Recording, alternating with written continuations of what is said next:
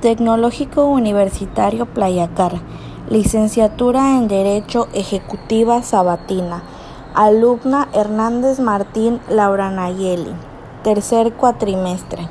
Profesor Víctor Manuel Barrios de Cáceres. Materia Derecho Financiero. Sesión 5, Actividad Podcast. Tema, Principios constitucionales y presupuesto de egresos. Tema número 1. Principios constitucionales. ¿Qué son los principios constitucionales? Los principios constitucionales se refieren a los valores éticos, sociales, legales e ideológicos consagrados en la Constitución de una nación, a partir de los cuales se deriva todo el ordenamiento jurídico. Pueden ser llamados también como principios fundamentales. Estos principios funcionan como las directrices esenciales de todo el sistema de un orden sociopolítico de una nación y tienen una fuerza vinculante. Por lo tanto, cada una de las leyes, reglamentos y normas que se redactan en una determinada sociedad tienen que contener o respetar estos principios garantes del pacto social entre la ciudadanía y el Estado.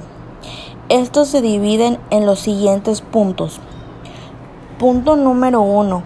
Supremacía. Este es un principio teórico del derecho constitucional que postula originalmente ubicar la, la, constitución de un país jerárquicamente por encima de todo el ordenamiento jurídico de ese país, considerándola como ley suprema del Estado y fundamento del sistema jurídico. Punto número 2. Laicidad. La laicidad impide que los valores o intereses religiosos se erijan en parámetros para medir la legitimidad o justicia de las normas y actos de los poderes públicos.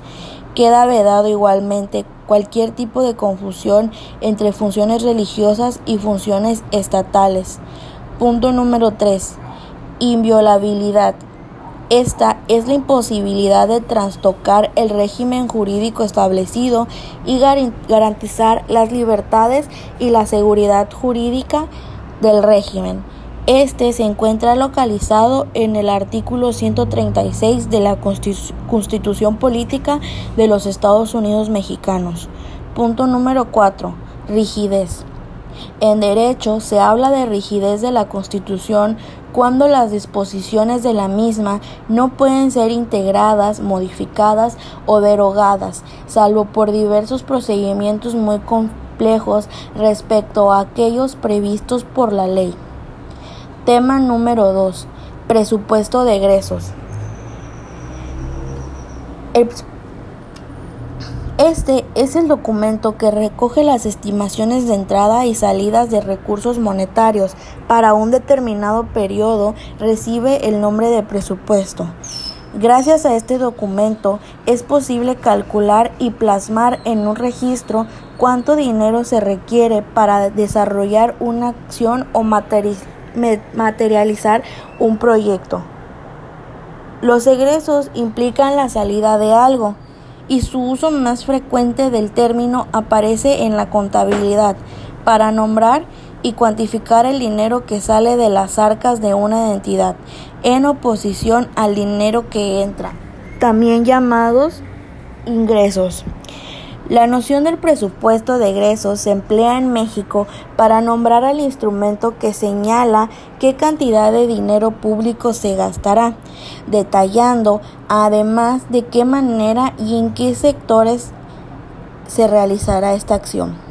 El presupuesto de egresos es propuesto por el presidente de México y es enviado a la Cámara de Diputados para su consideración y asimismo posteriormente su aprobación. Los recursos contemplados en este presupuesto proceden de las diferentes federaciones que forman parte del Estado mexicano, por lo que suele hablarse de presupuestos de egresos de la federación. Este proceso de egresos requiere un proceso de aprobación, del cual se desglosan los siguientes puntos.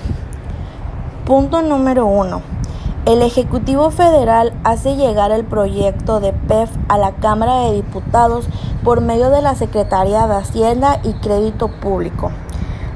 punto número 2.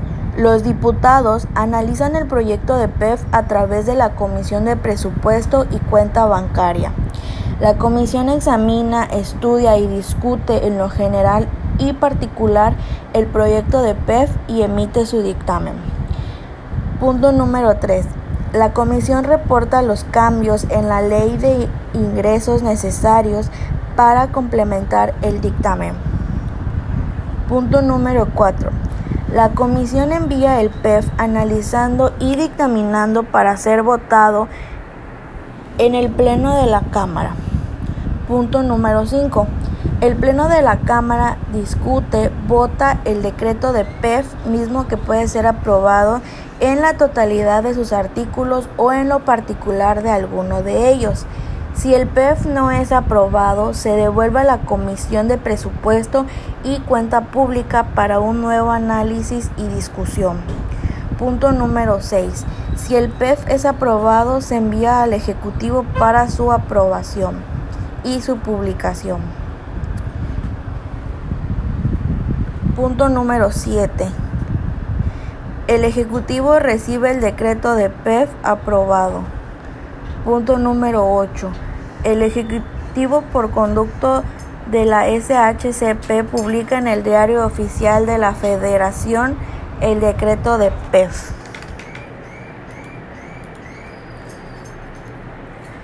Posteriormente de ahí se realiza una revisión de la cuenta pública. Después del proceso de aprobación del presupuesto de egresos de la Federación, la segunda facultad más importante de la Cámara de Diputados en materia de finanzas públicas tiene que ver con la evaluación del ejercicio del gasto público. Durante la ejecución del gasto público, el Ejecutivo tiene la obligación de informar mensual, trimestral y semestralmente sobre este.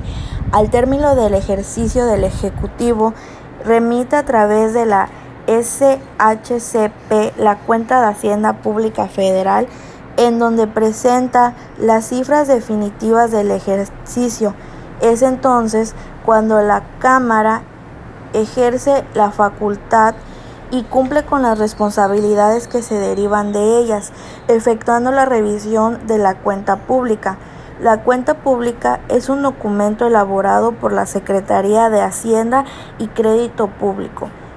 En este se registra el ejercicio del gasto público de todas y cada una de las entidades presupuestarias, tomando en cuenta el monto de gasto que originalmente se les fue autorizado, las modificaciones que dicho gasto hubiera tenido a lo largo del ejercicio y finalmente el monto efectivamente ejercido. Presupuesto público. Se comprende de manera genérica al presupuesto público como presupuesto de egresos. En el caso de México, la Secretaría de Hacienda define el presupuesto de egresos de la Federación como los recursos que el gobierno requiere para poder cumplir con sus funciones. El monto de tales recursos constituye el gasto público.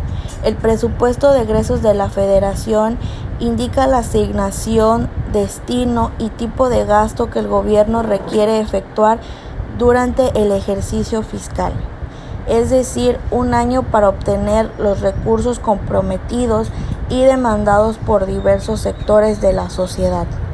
En suma, el presupuesto de egresos de la Federación es el documento jurídico y financiero que establece las erogaciones que realizará el gobierno federal entre el 1 de enero y el 31 de diciembre de cada año. Y este mismo es autorizado por la Cámara de Diputados del Congreso de la Unión. La formulación del presupuesto de egresos implica conocer la forma en que habrá de financiarse el total de gasto público, es decir, los ingresos y a partir de ambos se obtiene el saldo, es decir, el balance público.